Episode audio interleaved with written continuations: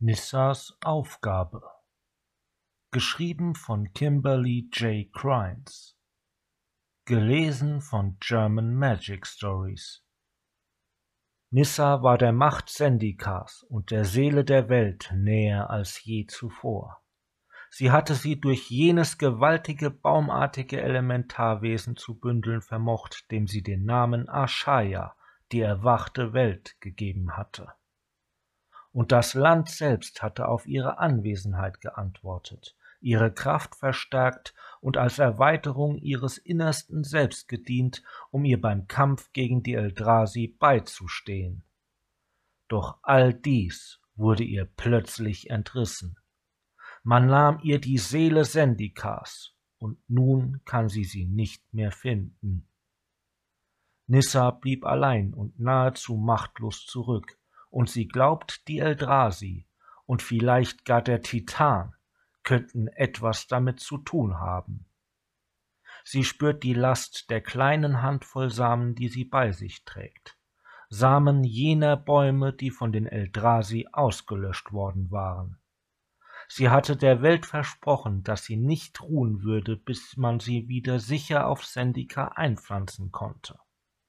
Doch nun Während andere sich auf den Kampf vorbereiten, um die Welt zu retten, spürt Nissa all die Leere um sich herum und sorgt sich, dass es bereits zu spät ist und es gar keine Welt mehr gibt, die noch zu retten wäre. Am häufigsten geschah es im Zwielicht. Ein langer, dunkler Schemen regte sich. Ein Zweig streckte oder neigte sich ihr entgegen. Nissa nahm die Bewegung aus dem Augenwinkel wahr und war sicher, nur für diesen einen Augenblick, einen einzigen Herzschlag lang, dass es Ashaya war, die Manifestation von Sendikas Seele, die endlich zu ihr zurückgekehrt war, wie sie es immer gewusst hatte. Doch dann drehte sie den Kopf. Warum nur musste sie immer den Kopf drehen? Denn dann sah sie, dass es nur ein Baum war nur der Wind, nur die langen Schatten, die die sinkende Sonne herbeizauberte. Ihr Atem beruhigte sich, ihr Herz schlug wieder im gewohnten Takt, und sie war alleine. Sie saß an genau jener Stelle der Lichtung auf dem Boden, auf dem sie gestanden hatte, als Sendika ihr entrissen worden war. Hier hielt sie Wacht, hierher kehrte sie jeden Tag zurück, um sich zu erden, sich in das Land hineinzufühlen und nach einem Zeichen Sendikas zu suchen. Sie war davon überzeugt, dass die Eldrasi es geraubt, verjagt, verletzt hatten. Sie war schon einmal Zeugin geworden, wie viel Leid ein Titan Sendika zufügen konnte. Doch sie glaubte, dass es, sollte es denn je zurückkehren, an jenen Ort zurückkehren würde, an dem es zuletzt gewesen war. Und sie glaubte, dass es zurückkehren würde. Sie wollte glauben, dass es zurückkehren würde, um nach ihr zu suchen. Und wenn es soweit war, würde sie da sein, so wie sie immer für ihren Freund da sein würde.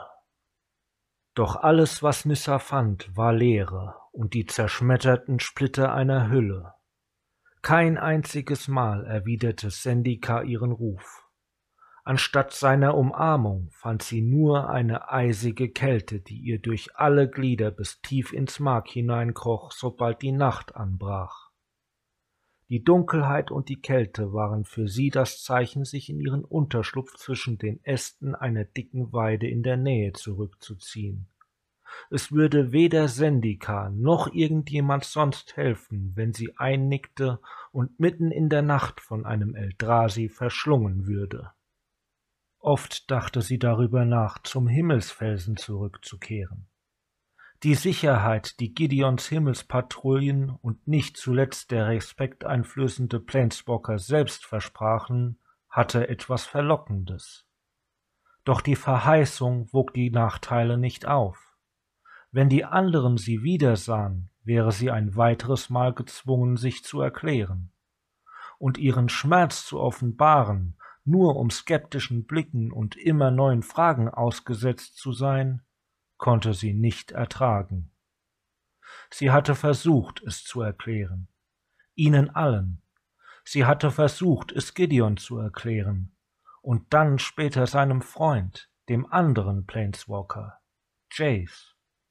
Sie hatte ihnen davon erzählt, dass Sendikas Seele etwas Schreckliches widerfahren war, dass man sie ihr entrissen hatte, dass sie ihren Freund und ihren Zugang zu jener überwältigenden Macht verloren hatte, die das Land durchströmte.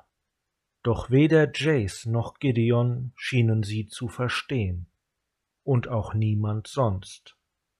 Immerhin hatte Jace an ihrer Wahrnehmung der Welt, wie er es genannt hatte, Interesse gezeigt. Doch es war nicht nur ihre Wahrnehmung. Sendikas Seele existierte wirklich, genau wie die Seelen anderer Welten.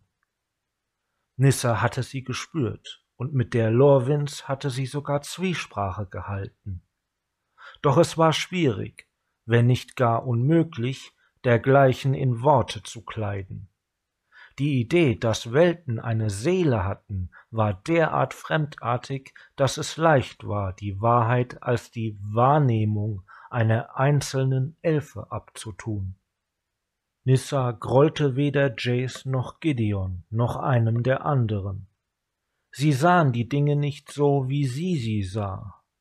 Wenn sie Sendika betrachteten, sahen sie Bäume, Felsen, Moos, Tiere, Flüsse und Berge. Doch sie sahen jedes dieser Dinge als einzelne Elemente ohne jeden Zusammenhang. Die ihnen zugrunde liegende Verknüpfungen sahen sie nicht.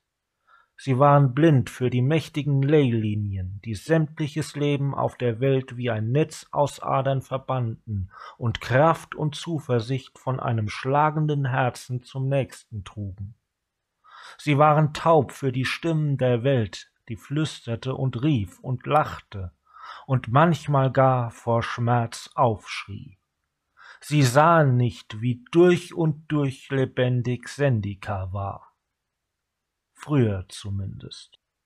Denn damit war es vorbei. Wenn Nissa nun die Welt betrachtete, sah sie nur abgeknickte Zweige, herabgefallenes Laub und dichtes Dornendickicht. Sie konnte das große Ganze, die Einheit nicht mehr erkennen. Sie konnte die Stimme ihres Freundes nicht mehr hören. Die Tristheit der Welt um sie herum schrie ihr die nackte Wahrheit ins Gesicht. Sie ließ ihre Erinnerungen wie einen Traum erscheinen, wie die fantasiereichen Eindrücke einer einzigen Elfe. Wenn diese Träume überhaupt jemals wahr gewesen waren, so waren sie dies nun nicht mehr. Bist du wirklich fort? Nissa wollte es nicht glauben. Etwas in ihr sagte ihr, dass es nicht so sein konnte. Und dennoch. Sie senkte die Hand mit ausgestreckten Fingern langsam in Richtung des Bodens. Sie hielt den Atem an und berührte den Staub. Doch das war alles, was da war. Staub.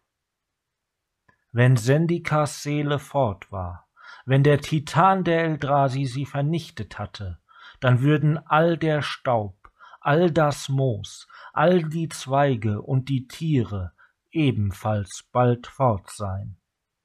Eine Welt ohne Seele konnte nicht lange eine Welt bleiben. Ihre andere Hand umklammerte den seidenen Beutel voller Samen, den sie um den Hals trug. Es schien Jahre her zu sein, als der Vampir ihr ihn gegeben hatte. Wenn dies wahrlich das Ende Sendikas war, dann waren diese Samen genau das, als was der Vampir sie bezeichnet hatte. Die letzte Hoffnung dieser Welt, auf einer anderen Welt fortzubestehen. Nissa schluckte, doch der zähe Klumpen in ihrem Hals schwoll dennoch immer weiter an. Sie schloss die Augen, als ihr eine einzelne Träne die Wange hinabrann. Sie umklammerte die Samen fester. Sie war so sicher gewesen, dass sie dem Vampir beweisen konnte, wie sehr er doch Unrecht hatte. Nein, Sie war sicher gewesen, es ihm gemeinsam mit Sendika beweisen zu können. Sie hatte versprochen, die Samen hier auszubringen, in die Erde ihrer eigenen Welt, sobald diese wieder sicher war, die Bedrohung durch die Eldrasi ein Ende gefunden hatte und die Samen zu hohen und starken Bäumen heranwachsen und ihr Leben mit Sendikas Seele vereinen konnten. Doch Sendikas Seele war fort. Fort. Wie oft würde sie noch ins Leere hineintasten müssen, bis sie davon überzeugt war. Sie ist fort. Sie zwang die Worte in ihren Geist. Sendika ist fort. Ein Teil von ihr weigerte sich noch immer es zu glauben. Sie wusste, dass all die Zeichen, alles, was sie gesehen, gehört und gespürt hatte, darauf hindeuteten, dass es wirklich so war. Aber dennoch wollte sie es einfach nicht glauben. Nissa öffnete die Augen und schaute in die Zwielichtwelt der langen Schatten hinaus. In dieser Nacht war keiner von ihnen Sendika. Doch eines Nachts würde es einer von ihnen sein. Falls die Seele je zurückkehren würde, dann würde sie hierher kommen. Also würde sie auch genau hier bleiben. Lauf! Die schrille Stimme einer Goblinfrau hinter ihr ließ Nissa zusammenfahren. Instinktiv sprang sie auf und griff nach ihrem Schwert. Lauf! kreischte die Grünhaut. Sie stürmte auf Nissa zu, und zwar mit überraschender Geschwindigkeit angesichts der Tatsache, dass eines ihrer Beine gebrochen oder vielleicht sogar teilweise abgetrennt war. Nissa konnte es nicht genau sagen. Lauf! Los! Nissa machte einen Schritt zur Seite, als die Goblinfrau an ihr vorbeihetzte. Und dann sah sie in der Ferne den Ansturm. Es waren mindestens drei Dutzend Eldrasi. Klein waren sie, kaum größer als ein Baumstumpf. Sie bewegten sich so schnell, dass jedes der Ungeheuer wie ein hartes, knöchernes Insekt aussah, getragen von einer verwaschenen Staubwolke um die Beine. Sie rasten zielstrebig durch den Wald, genau auf sie und die Lichtung zu. Sendikas Lichtung. Sie durfte nicht zulassen, dass sie diesen Ort berührten. Sie durfte nicht zulassen, dass sie auch nur einen einzelnen Grashalm verdarben. Fester umgriff sie das Heft ihres Schwertes. Es war die einzige Waffe, die sie hatte. Es würde reichen müssen. Sie würde dafür sorgen, dass es reichte. Sie trat vor, um sich zwischen das kostbare Fleckchen Erde und die Ungeheuer zu stellen. Nun waren sie so nahe, dass sie sie riechen konnte. Widerlich fleischige, wild wuselnde Kreaturen. Sie waren nie Teil jener großen Einheit gewesen, die Sendika war. Der Anführer des Schwarms hielt genau auf Nissa zu. All das Leid und all die Zerstörung hier waren allein ihre Schuld. Sie kamen in Reichweite. Nissa schwang die Klinge. Der Stahl traf auf die Knochenplatten des ersten Eldrasi. Nissa durchtrennte die Sehnen darunter und hieb das Ungeheuer entzwei. Noch im selben Wimpernschlag fuhr sie herum und übertrug ihren Schwung auf ihre Klinge, um es einem zweiten Eldrasi in den Kopf zu bohren. Nissa hasste diese Kreaturen. Sie hasste sie so sehr, dass sie jedem von ihnen am liebsten so lange den Hals zugedrückt hätte, bis ihm der Kopf abfiel. Sie hieb und hackte auf die Horde um sich herum ein. Die Goblinfrau, der die Eldrasi nachgejagt waren, schien vergessen. Gut, dann hatten sie auch keinen Grund, die Lichtung zu überqueren. Nissa wirbelte mit ausgestreckter Klinge im Kreis und hieb gleich vier Monstren die zuckenden, zappelnden Beine ab. Einem gelang es, sich an ihrem eigenen Bein festzukrallen. Es zog sich an ihren Rockschößen hinauf und grub ihr die scharfen, spitzen Füßchen ins Fleisch. Runter von mir! Nissa packte das Ding an seinem knöchernen Nacken und riss seine Beine aus ihrem Oberschenkel. Sie warf es mit solcher Wucht gegen einen Baum, dass seine Knochenplatten beim Aufprall zerschellten und sich seine Innereien auf der Rinde verteilten. Sie hatte nicht die Zeit, dabei zuzusehen, wie das Ungeheuer den Stamm hinabtropfte. Da waren noch Dutzende mehr. Wäre Aschaya hier gewesen, hätte das Elementar sie mit einem seiner mächtigen Füße zertrampelt und den gesamten Schwarm mit einem einzigen Aufstampfen vernichtet.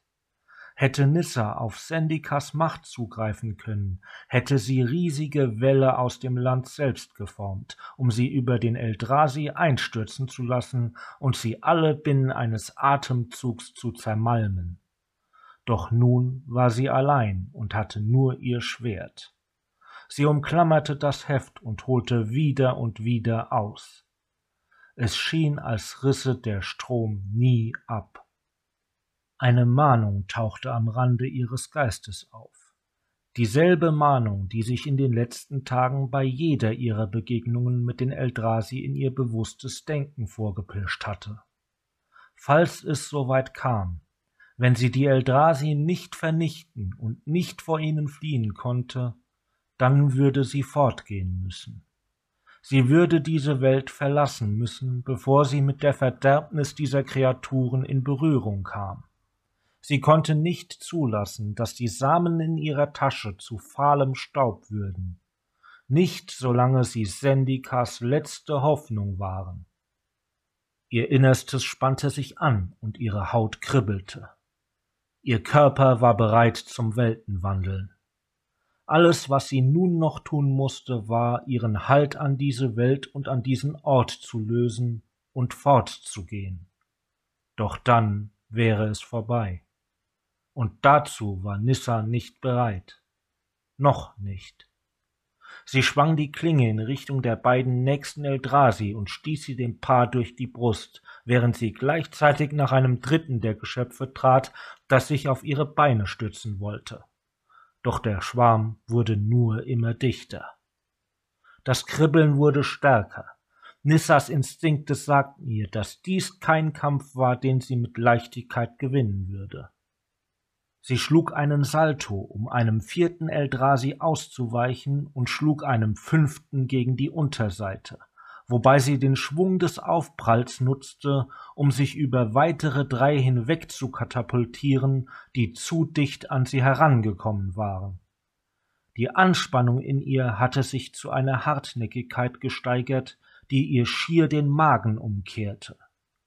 Nein, noch nicht. Sie konnte noch immer gewinnen. Sie schlug zwei weitere nieder. Und dann noch vier. Dann drangen jedoch noch einmal acht auf sie ein. Sie spürte das Gewicht der Samen in ihrer Tasche. Bist du wirklich fort? Keine Antwort. Natürlich nicht. Sie warf einen Blick über die Schulter auf die Lichtung. Dann raste mit einem Pfeifen und einem metallischen Klirren ein Haken an einer Kette an ihr vorbei und grub sich in einen der Eldrasi, der, wie sie nun erst bemerkte, gerade zum Sprung angesetzt hatte. Die Kette wurde zurückgerissen, und Nissas Blick folgte ihr zu einem stämmigen Chor, der in jeder Hand einen solchen Haken hielt. Körperbemalungen in Form von Polyedern glühten auf seinen Armen und seiner Stirn. Sie erleuchteten seine harten Züge und das lange Bündel Barteln, das ihm wie ein Bart vom Kinn hing. Ich übernehme diese Gruppe. Du kümmerst dich um die dort rechts. Nissa nickte und wandte sich der besagten Handvoll zu. Es waren nur fünf. Das war zu schaffen, selbst für eine einzelne Elfe. Dies würde nicht das Ende sein. Sie verbannte das ungeduldige Kribbeln von den Rändern ihres Wesenskerns. Sie würde diese Welt nicht verlassen, nicht heute Nacht. Als sowohl Nissa und der Chor sich zur Genüge davon überzeugt hatten, dass keine Eldrasi mehr übrig waren, wandte er sich zu ihr und wischte seine Haken sauber. Du hast nicht zufällig einen weiblichen Goblin gesehen, der hier vorbeikam? Er ist da lang, Nissa deutete auf die Bäume auf der anderen Seite der Lichtung, der wunderschönen, unverderbten Lichtung. Und ich nehme an, er war es auch, der den Schwarm hierher geführt hat. Nissa steckte ihr Schwert in die Scheide. Das könnte man so sagen. Ich habe sie gewarnt. Wie oft muss man einem Goblin eigentlich sagen, dass er langsam machen soll, bevor das endlich in seinem Dickschädel ankommt? Der Chor ging geradewegs über das Land, auf dem Sendika gefallen war, und auf jene Bäume zu, auf die Nissa gedeutet hatte. Doch er schien die Spur, die die Flüchtende hinterlassen hatte, nicht zu sehen. Er lief bereits in die falsche Richtung. Ich glaube nicht, dass Goblins die Bedeutung des Wortes langsam verstehen, sagte Nissa. Und sie ist eher da lang gegangen. Sie überquerte nun ebenfalls die Lichtung und kostete dabei jeden Schritt über den unversehrten Waldboden aus. Sie deutete auf das dichte Unterholz, durch das die Grünhaut gelaufen war, während sie ihr verletztes Bein hinter sich hergezogen hatte. Siehst du? Ah, richtig, sagte der Chor und passte seinen Kurs an. In zweierlei Hinsicht. Du musst eine von Gideons Waldläuferinnen sein. Eine Waldläuferin. Nissa hatte sich seit langer Zeit nicht als Waldläuferin betrachtet. Als eine Animistin, als eine Naturmagierin, als einen Teil Sendikas, aber nicht als Waldläuferin. Nun schien dies das Einzige, was zu sein sie noch behaupten konnte. So etwas Ähnliches, sagte sie. Gideon hat Glück, dass jemand wie du hier auf Patrouille ist, sagte der Chor, während er die Spur der Grünhaut verfolgte. Und das gilt auch für Peli. Ich glaube nicht, dass sie mit diesem Schwarm mit dem gleichen Können fertig geworden wäre wie du. Er lächelte. Das Leuchten seiner Körperbemalung erhellte sein Gesicht. Ich bin Munda, einer von Gideons Truppführern. Für gewöhnlich jage ich keinen verirrten Goblins hinterher aber heute Nacht habe ich den kürzeren gezogen. Oh, sagte Nissa. Der Chor war schon wieder leicht vom Kurs abgekommen. Hier war es schwerer, der Spur zu folgen. Sie liefen nun über harten, felsigen Untergrund, auf dem deutlich weniger Fußabdrücke zu finden waren als auf weicher Erde oder Laub. Nach links. Munda wechselte die Richtung. Nissa war nicht sicher, wann genau sie zugestimmt hatte, Munda beim Aufspüren von Pili zu helfen. Aber hier war sie nun. Eine Waldläuferin. Wie früher. Sie kam heute mit den neuen Rekruten an, sagte Munda und nickte in die Richtung, in der er die Goblinfrau vermutete. Sie redet schon seit dem Augenblick, als es den Heilern gelang, sie aus ihrer Ohnmacht zu holen, unablässig vor sich hin. Irgendetwas über ihren Freund, Leek. Noch ein Goblin nehme ich an. Nach dem, was ich aus ihr herausbekommen konnte, wurden sie in Setor getrennt. Sie wurde von den Dojir-Nomaden aufgelesen, die auf dem Weg von den Kalkebenen hierher waren. Der andere Goblin, dieser Leek, hat sich höchstwahrscheinlich verirrt. Doch diese Pili hat es sich in den Kopf gesetzt, dass er irgendwo dort draußen ist. Ich habe ihr gesagt, dass nichts mehr von Setor übrig ist. Nissa wusste, wie es war, etwas zu fühlen, was niemand sonst verstehen konnte. Hast du gesehen, wie viele zu uns gekommen sind? fuhr Munda fort. Ich wusste gar nicht, dass es so viele Ausgestoßene in den Kalkebenen gibt. Ah, aber Gideon, ich meine Generalhauptmann Jura meint, das wären gar keine Ausgestoßenen. Wir gehören alle zusammen.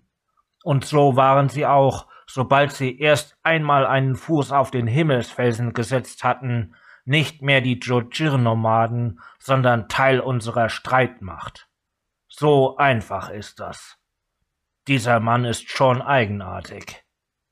Munda strich sich über die Barteln am Kinn. Es überrascht dich vielleicht, aber ich kannte ihn schon bevor all das hier losging. Sein Gesichtsausdruck deutete an, dass er irgendeine Reaktion von Nissa zu erwarten schien. Oh, sagte sie. Ein Großteil ihrer Aufmerksamkeit galt der Spur der Grünhaut. Sie führte in Richtung von Setor, ganz wie Munda es geahnt hatte. Nissa wünschte sich zwar, dass Pili recht hatte, doch sie wusste nicht, wie das je hätte sein können. Nichts war mehr von Setor übrig. Sie hatte es mit eigenen Augen gesehen. Wir haben zusammen gekämpft, Gideon und ich, sagte Munda. ziemlich häufig sogar. Unsere Wege kreuzten sich immer wieder, denn keiner von uns schreckte davor zurück, sich die größten Ungeheuer vorzunehmen. Oh, sagte Nissa erneut. Das war natürlich vor dem Fall von Setor. Inzwischen ist es nichts als Dummheit, einen der Großen angreifen zu wollen. Rette dich selbst, denn wir brauchen dich für den kommenden Kampf. Weißt du? Nissa nickte pflichtschuldig. Gideon hat recht, sagte Munda. Wir brauchen jeden Mann, jede Frau und jedes Kind auf dieser Welt, wenn wir eine Chance haben wollen. Das ist einer der Gründe, weshalb ich diesem Goblin nachgehe. Pili ist eine Kämpferin. Zumindest hat sie den Kopf von einer. Und Kämpfer brauchen wir ganz besonders. Wir müssen uns alle verbünden. Jetzt oder nie. Gemeinsam erobern wir Seetor zurück und von dort aus ganz Sendika. Nissa stockte der Atem. Beinahe wäre sie zu dem Chor herumgewirbelt und hätte ihn angeherrscht, um ihm zu erklären, dass Sendika nichts war, das man zurückerobern konnte. Sendika gehörte niemandem, nicht den Menschen, nicht den Eldrasi und auch nicht dem großen Generalhauptmann Jura. Sendika, das wahre Sendika, war um so vieles größer und gleichzeitig so viel vertrauter, als sie es sich je hätten erträumen können. Beinahe hätte sie ihm gesagt, sie wüssten ja gar nicht, wovon sie da redeten, wenn sie für Sendika riefen. Beinahe. Und dann hörte sie das Schluchzen eines Goblins. Vor dem, was offenkundig der kürzlich freigelegte Eingang einer unterirdischen Höhle war, hockte die kleine Gestalt der verwundeten Goblinfrau. Ich sagte dir doch, dass du langsam machen sollst, donnerte Mundas Stimme. Du wärest verschlungen worden, wäre nicht. Er unterbrach sich, als er ihre Tränen sah. Nissa kniete sich neben die Grünhaut und legte die Hand auf Pilis bebende Schulter. Lieg! stieß sie schluchzend hervor. Nissa blickte in das Loch im Boden. Hallo? Eine Stimme drang von unten herauf, schwach und leise. Hilfe! Bitte! Pilli schluchzte erneut auf. Lieg! Sie schüttelte den Kopf. Nissa blickte zu Munda.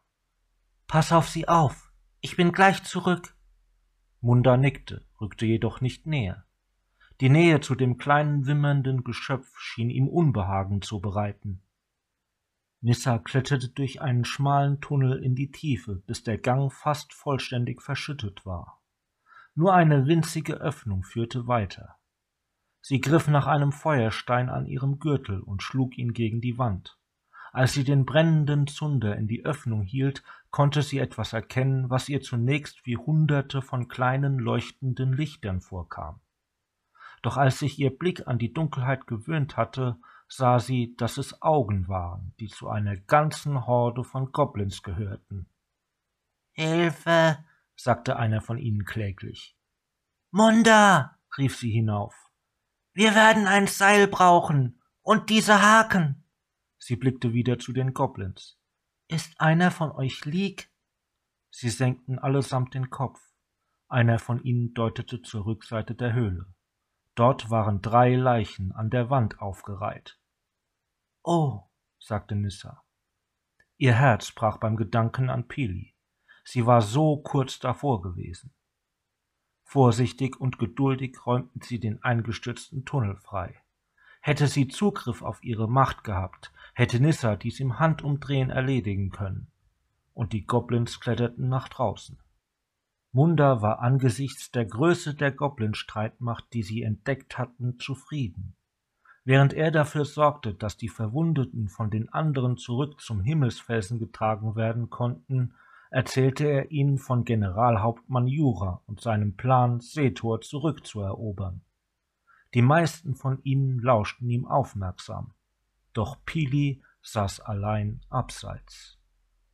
Nissa näherte sich ihr langsam und kniete sich neben sie. Eine lange Weile saßen sie nur schweigend in der Dunkelheit. Dann holte die Goblinfrau tief Luft. Sie sagten, er wäre tot, Sie schüttelte den Kopf. Doch ich wusste, dass er an den sicheren Ort gegangen ist. Ich wusste es. Sie schlug mit der Faust auf den Boden. Ich hätte schneller sein sollen. Es ist nicht deine Schuld, sagte Nissa. Pilly deutete auf ihr verletztes Bein, das nun grob verbunden und geschient war. Ich hätte schneller laufen sollen. Sie schlug erneut auf den Boden, und dann noch einmal, und dann kamen die Tränen. Nissa hatte noch nie zuvor einen Goblin in den Arm genommen. Es war lange her, dass sie überhaupt jemanden in den Arm genommen hatte. Doch es schien das Richtige zu sein. Sie verstand Pilis Schmerz. Sie verstand, wie es sich anfühlte, im Inneren wund zu sein an einem Ort, den niemand sehen oder erreichen konnte, und auf eine Weise, die durch nichts zu lindern war. Es war jene Art von Schmerz, wie sie in tiefen Brunnen schlummerte und doch in einer alles überwältigenden Flut über einen kam. Wogen, die sich auf einer endlosen See auftürmten, Wogen, die nie zu brechen aufhörten, manchmal rau, manchmal stumm, doch unablässig brandeten sie ans Ufer. Nissa fasste Pilli um die Schultern, drückte sie an sich und wartete, bis diese Welle abgeflaut war. Sie sagten, er wäre tot, sagte Pilli und wischte sich die Tränen weg. Aber ich wusste es. Sie schlug sich mit der Faust auf die Brust. Ich wusste es, hier drinnen. Sie schlug sich erneut auf die Brust. Hier drinnen. Sie stand auf. Ich wusste es. Sie wirbelte herum, um Nissa anzusehen. Ihre Augen verengten sich zu schmalen Schlitzen, als ihr Schmerz Rachedurst wich. Diese Ungeheuer werden dafür büßen, dass sie ihn zur Flucht getrieben haben. Sie werden dafür bezahlen. Sie stürmte davon zu den anderen, um sich Mundas Botschaft anzuhören. Nissas Herzschlag hämmerte ihr in den Ohren ein Echo von Pilis Faust, die auf ihr Herz einschlug. Es war genau wie Pili sagte. Nissa fasste sich an die Brust. Sie wusste es, so wie die Goblinfrau es wusste. Deshalb konnte sie nicht fortgehen, selbst wenn ihr Leben in Gefahr war. Deshalb konnte sie nicht einfach in eine andere Welt wandeln, selbst wenn Eldrasi sie umzingelten. Deshalb hielt sie Wacht, Deshalb weigerte sie sich zuzuhören, wenn ihr Verstand ihr sagte, dass es fort war. Sendika war da, wie ein Wort, das ihr auf der Zunge lag. Aber wo? Es gab keinen bestimmten Ort, an den sich die Seele des Landes zurückzog, wenn sie Angst hatte oder sich neu sammeln musste, oder wenn sie verletzt war. Keine geheime Zuflucht, kein Tunnel, keine Höhle oder Nissa sprang auf, und die Ränder ihres Seins schillerten, bereit zum Weltenwandeln, noch ehe ihr Verstand überhaupt begriffen hatte, was ihr Herz schon wusste. Es gab einen Ort, einen sicheren, einen mächtigen Ort, einen Ort, an den sich Sendika zurückgezogen haben könnte. Das Kalni-Herz. Der Ausdruck des Manas Sendikas der Ort, an dem alle Leylinien zusammenliefen.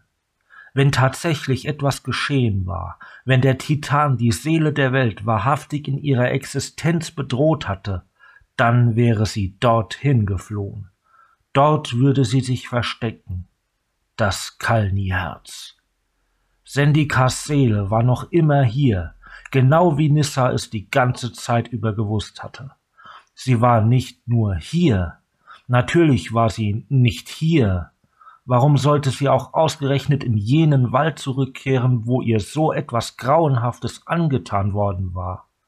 Die ganze Zeit hatte Nissa am falschen Ort gesucht. Sie lachte laut auf, und das Herz wurde ihr leicht. Sie hatte vergessen, wie es sich anfühlte, wenn ihr Herz befreit und leicht genug war, um einen Sprung zu machen. Das Kribbeln kam zurück und zupfte und zog von innen an ihr.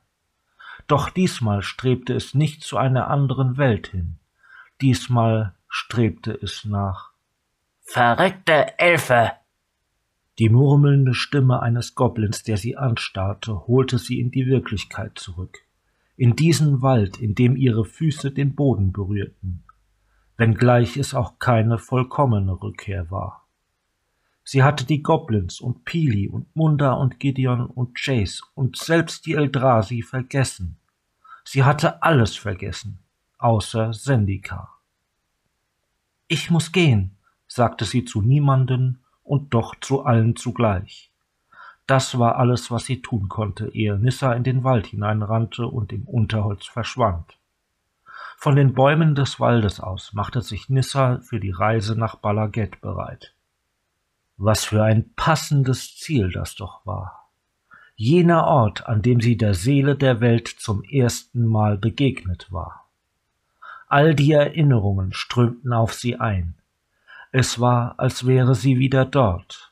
Es war, als wäre sie wieder diese junge Elfe, diese Joraga Waldläuferin. Diese Nacht glich jener Nacht, in der sie vor so langer Zeit ihre Heimat verlassen hatte.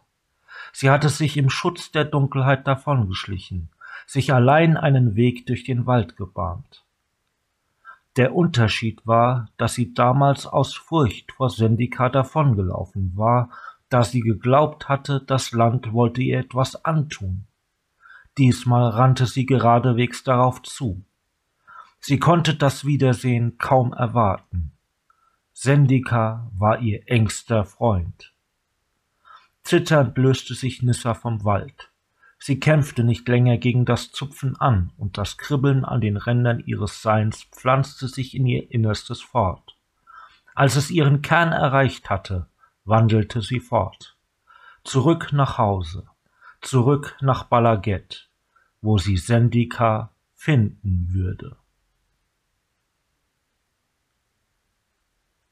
Das war Nissas Aufgabe.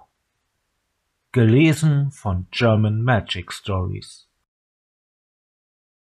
Falls euch diese Story gefallen hat, verlinke ich euch hier ein paar Videos zu weiteren Stories oder zu ein paar meiner Playlists. Des Weiteren würde ich mich über ein Abo, einen Like oder einen Kommentar freuen. Bis zur nächsten Story.